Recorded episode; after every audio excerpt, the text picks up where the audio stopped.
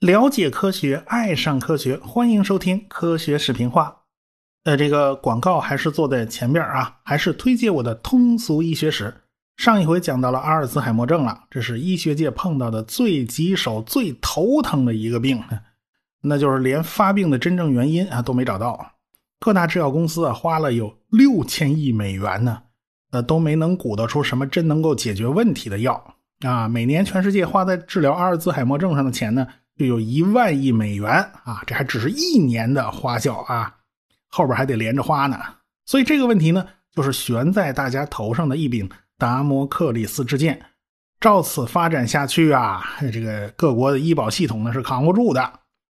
对这个问题感兴趣的呢，您不妨去听一下我的这期节目，我的通俗医学史。好，我们闲言少叙，书接上文啊。上文书说到了。布劳恩工作的地方离开白沙导弹试验场不算远，新墨西哥州这地方啊有不少的军事基地啊，很多的德国专家呢都在隔壁的德克萨斯州的布里斯堡工作，翻译 V 二导弹的技术资料，或者呢是在美国装配 V 二导弹。毕竟美国呢需要实实在在的学习一下整个流程。圣诞节快到啦，德国专家的家属们也都来了啊，这个老婆孩子热炕头啊，那就别提多幸福了。只有布劳恩呢是孤身一人呐，他太年轻了。别看他是 V 二导弹的技术总负责人，但是他还没结婚呢。他的未婚妻，也就是他的表妹玛利亚，还在德国呢。啊，毕竟没结婚，那不能算是家属，所以这次呢就没来。战后的德国呀是一片废墟啊，毕竟恢复起来没那么容易。也不知道表妹生活究竟怎么样了，有没有忍饥挨饿呀？当时的德国呀，那叫一个惨呐！连战死的士兵、死亡的平民，再加上被屠杀的犹太人，死了能有七百五十万人，占了德国总人口的百分之十啊，就是十个里边死一个。当时全国的工人呢，都吃不饱肚子。当时的教会啊，甚至宣布啊，这个偷煤不算罪孽啊。是冬天来了，难道等着被冻死啊？这个古人还知道窃书不能算偷呢啊。不过那是中国的事儿啊，不是德国的事儿。德国人当时在忍饥挨饿啊，这叫出来混总要还的。谁让你挑起战争来着呢？那这罪只有您自己去承受了。布劳恩对家人是很挂念的，他写了一封信回德国。很快呢，他的表妹玛利亚就回信了啊，告诉他德国这边的情况，家人呢也还都好。布劳恩马上向托夫托伊打报告啊，要求回德国去结婚啊。你别说，这个托夫托伊还真挺支持的。还送了他一盒巧克力啊！这东西在战后的德国那可是稀罕玩意儿。哎，正好呢，陆军有船去德国运货，这个托夫托伊呢就把布劳恩送上了船。一九四七年的三月一日，布劳恩牵着玛利亚的手走进了兰茨胡特的一座小教堂。经过一个简短的仪式呢，他俩就正式成为了夫妻。别人别提就多羡慕了。这个德国男女比例失调啊，这个好多人想找个老公还挺费劲的。你别说，这两口子呢啊，还要远走高飞去新大陆定居生活，那就更让人羡慕了。那是个好地方哦。在美国呀，布劳恩这两口子生活的还是挺幸福的啊。布劳恩呢就按时上下班，工作也不算繁重。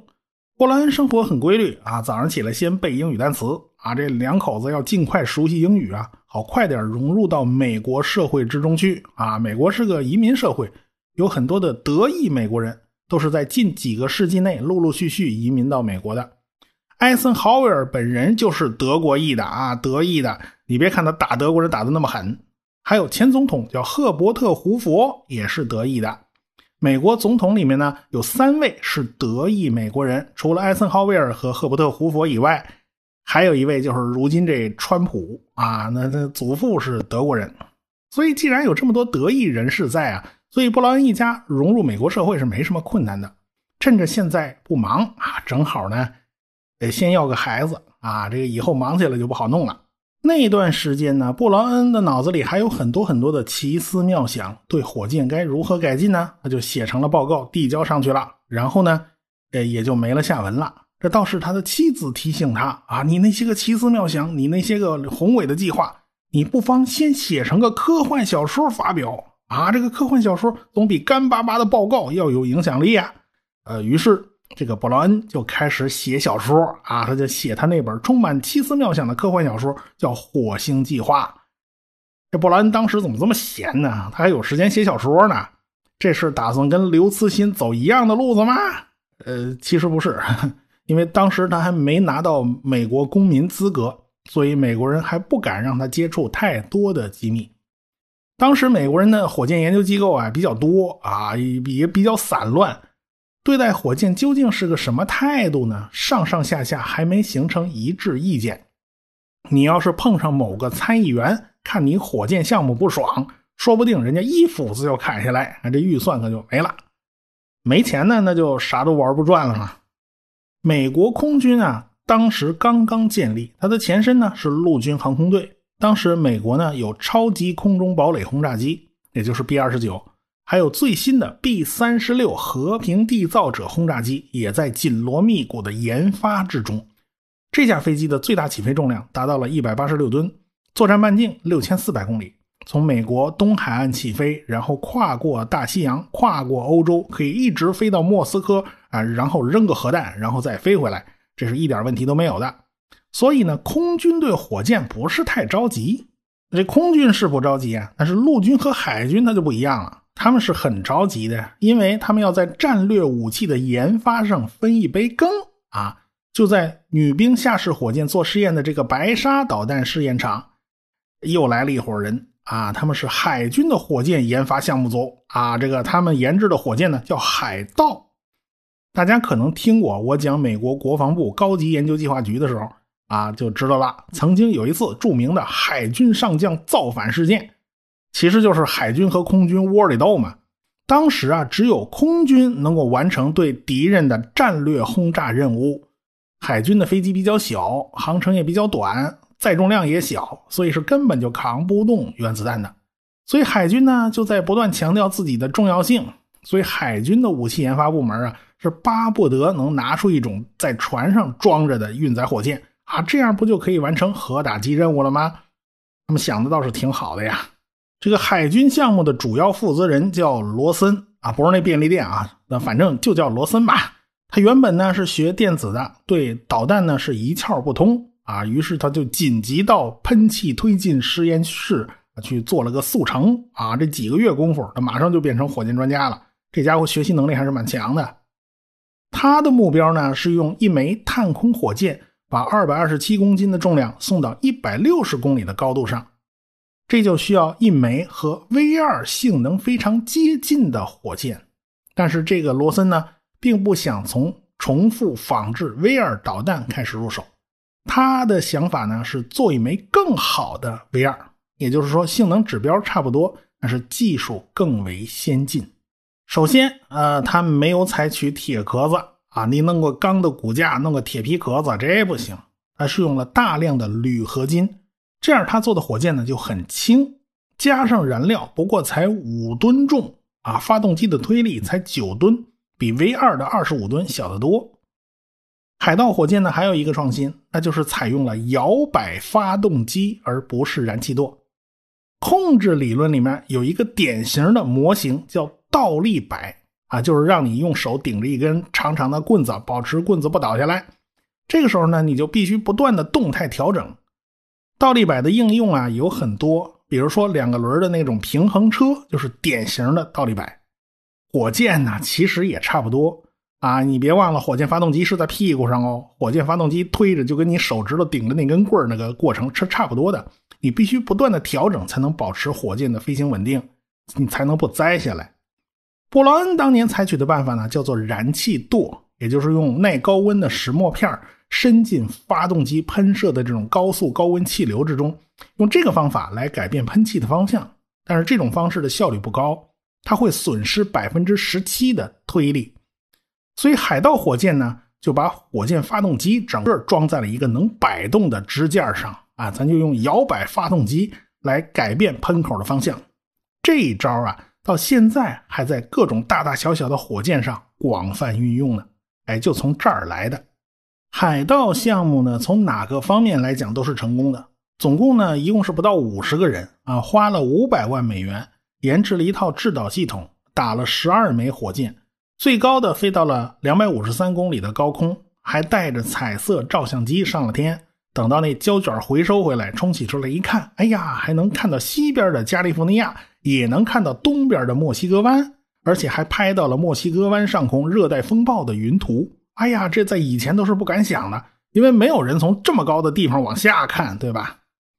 白沙导弹试验场呢还是很热闹的，这经常蹭打一发，蹭打一发。这个女兵下士火箭呢，它也在打，但是它太小了，运载量实在有限。但是啊。正因为它小，可以把它架在 V 二火箭的顶上，于是呢，世界上第一枚两级火箭就这么诞生了。女兵下士这枚火箭呢，用的是常温燃料，只要把两种燃料混合在一起，它自己就能烧起来。所以在高空里边，哪怕在真空里边，它都能点火。所以作为二级火箭是再合适不过了。不过要说这枚火箭呢，这实在是太难看了啊！V 二火箭本身长得还算蛮匀称、蛮漂亮的，因为粗细呢也刚刚合适，顶部呢是一个自然的尖儿嘛，一个尖锥形。现在的那个尖儿上多加了一根说粗不粗、说细不细的女兵下士火箭，这个外观就贼难看呢。但是架不住人家性能好啊，人家能飞到三百九十公里的高空啊，因为两级火箭嘛，就是比一级要强啊。说实话啊，现在运载火箭的技术就是由这些个探空火箭逐渐逐渐的给摸索出来的。不过当时火箭的射程呢很有限，远远达不到洲际导弹的射程。对于有没有必要投入资金去发展远程导弹，嗯，有不少人是反对的。起码华盛顿就有人不高兴。在二战时期领导了科学研究与发展办公室的。万尼瓦尔·布什在参议院的听证会上讲的也已经很清楚了。他是这么说的：“他说，关于三千英里的大角度火箭呢，已经说的太多了。以我的观点，这种事儿是不可能的。哎，今后许多年也将不可能。有人写了一些东西来反我，他们一直在谈论一种三千英里的大角度火箭，它能携带一枚原子弹，从一个大陆发射到另一个大陆，能直接打中一个精确的目标，比如说一座城市。”我认为，从技术的角度，可以说世界上没有人知道该怎么做出这种东西。我深信，在将来很长一段时间内都不会造出这种东西来。哎，我也认为我们可以不去思考这种东西。我也希望美国的公众不去思考这种东西。这位老先生叫万尼瓦尔·布什啊，他也叫布什啊。不过这位呢，可不是个外行，他在电子计算机方面是有所建树的。他设计的模拟计算机能解微分方程啊，他还构建过超文本链接的那种构想，他还呼吁建立了美国国家科学基金。更重要的是，他教出了一个好学生，信息论之父香农是他的研究生。你说这人吧，他就是一个行家里手，是美国国家科学规划的重要的负责人。他反对火箭研究，这是何苦来呢？这是为什么呢？以空军的角度来思考，扔在广岛和长崎的原子弹有五吨重，可是 V 二火箭啊，连头带尾啊，连弹头只有十四吨重，携带了一个不到一吨的弹头，飞了不到三百公里。假如要带着五吨重的弹头飞行四千八百公里，你按比例放大，这颗火箭起码得几百吨。啊，这样的火箭当时能造出来吗？这是其一。退而求其次啊，即便啊能造出来，那么这个弹头再入大气层的时候，速度大约呢是每秒六点四公里，剧烈的摩擦产生的热量啊会把弹头烧掉的，会烧化掉的。这导弹呢就像一颗流星，在大气里边烧光了，根本就砸不到敌人的头上。你这怎么办呢？好，即便啊。退一步说，这颗弹头能落地啊？你如何保证精确度呢？精确度可是随着距离的增加而被放大的，就是说它那个误差会被不断的放大。你要打莫斯科，结果打歪了，打死了郊外两头野牛，你觉得这合算吗？这也不合算的，对吧？反正当时很多人就觉得这个火箭呐不靠谱啊，就是个大玩具。但是有人觉得呀，空军现在现手头现有的这些技术还不错啊。空军当时正在开发一种新技术，那就是空中加油，把 B 二十九超级空中堡垒就改成了加油机啊，叫 KB 二十九。在 KB-29 加油机的保障之下，美国的 B-50 轰炸机甚至实现了环球的不着陆飞行。这个 B-50 嘛，就是换了更大马力发动机的 B-29 嘛。再说了啊，巨无霸 B-36 也在研发之中呢，那航程太大了，你怕什么呢？你犯不上去搞这个火箭嘛。就在这位布什信誓旦旦的作证说远程火箭是一种不切实际的东西，就在这档口上。这个兰德公司给了一份秘密报告，他们提出了完全相反的意见啊！这个火箭可是个好东西啊，为啥呢？火箭可以发射地球人造卫星哦，啊，这东西在天上那可是一览无余哦，哪怕是模糊的图像，也能对国防安全起到巨大的作用哦。不过当时的美国高层啊，对此还是心怀犹豫啊，这太空它算领空吗？这是当时国际法的一个模糊地带啊，大家没有这个规定啊，过去没这事儿啊。那要是苏联抗议怎么办呢？苏联当时是很多地方根本连民航机都不让通过的，他要翻了脸怎么办呢？所以个，呃，这事儿呢，只能先放放啊，咱们想想其他办法来解决，不能这么刺激苏联。不过美国空军之中啊，喜欢大玩具的人呢，他也还是有啊啊，他们还是对导弹发生了兴趣。不过他们是对另外一种导弹，就是巡航导弹发生兴趣了。毕竟这个东西长得更像个飞机嘛，它不像火箭嘛，火箭是邪门歪道嘛。而且这个飞机呢，它不需要飞到大气层外啊，它也没有什么弹头载入的问题，而且飞的距离可以比较远。但是啊，巡航速度低于音速是很容易被拦截的。所以呢，北美航空的设计师叫伯莱，他就提了一个方案，就是利用火箭把飞机送到高空。啊，然后抛弃火箭，打开冲压发动机，开始以超音速巡航。这个导航系统呢，就比导弹要简单一些，而且呢，也更对空军的胃口。当然了，厂家也可以夹带私货啊，这不就可以名正言顺的用空军的钱来研究火箭发动机了吗？你别说，这个后来这个火箭发动机还是真是派上了大用场。这个项目的代号呢叫纳瓦霍啊，这是北美的一个印第安部族的名字。电影《风雨者》讲的就是这个部族的人啊，讲的这个部族的事儿，就是讲加密通信的嘛。这是主要是北美航空啊，他们喜欢用 NA 作为一个项目开头，这个 NA 呢就顺嘴就念成纳瓦霍了。反正这个方案呢，开始的时候还是很简单的，越简单越可靠嘛。说白了就是给 V 二导弹加上两个机翼啊，这就是第一级啊。这个导弹都是竖着飞的，这东西它横着飞。啊，这个北美航空下属的火箭部门呢，曾经研究过 V 二火箭，所以对这些东西呢，他都不陌生。而且呢，正好那布劳恩手下的人，那不都闲着嘛，去那边挖几个人过来帮帮忙。本来就是他们设计的 V 二火箭嘛，你照方抓药，再设计一个类似的，你不算难吧，对吧？这个纳瓦霍导弹呢是两级结构啊，这东西长得就不像现在看到的那种运载火箭，是一个顶在另一个前头，它不是这样的。倒是和后来的航天飞机有点神似，就是一颗火箭带翅膀，背上再驮一个长得差不多的家伙，也是个细铅笔的形状，还带着翅膀和尾翼。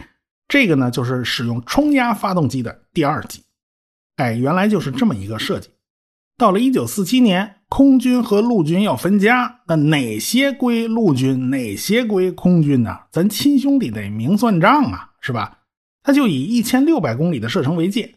短的就是归陆军，长的就归空军。这个空军呢就不想把这个纳瓦霍导弹呢划归啊陆军，但是你就得延长它的射程啊。开始才设计了八百公里嘛，后来逐渐就给它加码，延长到了五千公里。后来发现五千公里也不够用了，又延伸到了八千公里。这已经比最开始足足就翻了十倍了。那原来的方案根本就用不上了啊，只好呢就重新设计啊，是面多了加水，水多了加面，就这么来回折腾。这个纳瓦霍导弹呢，就是靠火箭推到一点二万米的高空，速度达到三倍音速，然后肚子底下这火箭就被扔掉了，然后冲压发动机开始点火，开始进行超音速巡航。火箭呢是北美航空的伯莱负责设计的，冲压发动机呢就交给了另外一家公司，就是柯蒂斯赖特公司去设计的。最后呢，这个项目花掉了七亿美元，那年头七亿美元很大一笔钱了。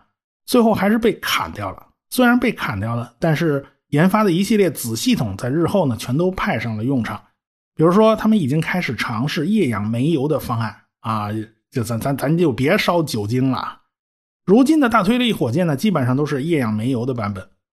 北美航空呢，还为这个项目设计了精度非常高的导航系统，日后呢也都给用上了。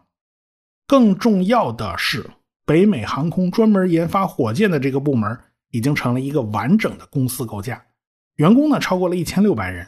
一九五五年，这个部门就分离出来了，单独成立了洛克达因公司和自动控制公司。这个洛克达因公司可是大名鼎鼎哦，它是美国液体火箭发动机的主要供应商，就成了美国航天工业的台柱子。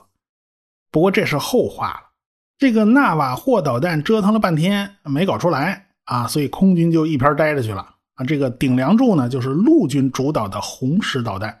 一九五七年呢，美国特地把一枚红石导弹就树立在了纽约的人流量最大的那个中央车站，啊，非要把这个导弹给竖进去。这个中央车站那个大厅房顶都不够高啊，这个竖不起来，怎么办呢？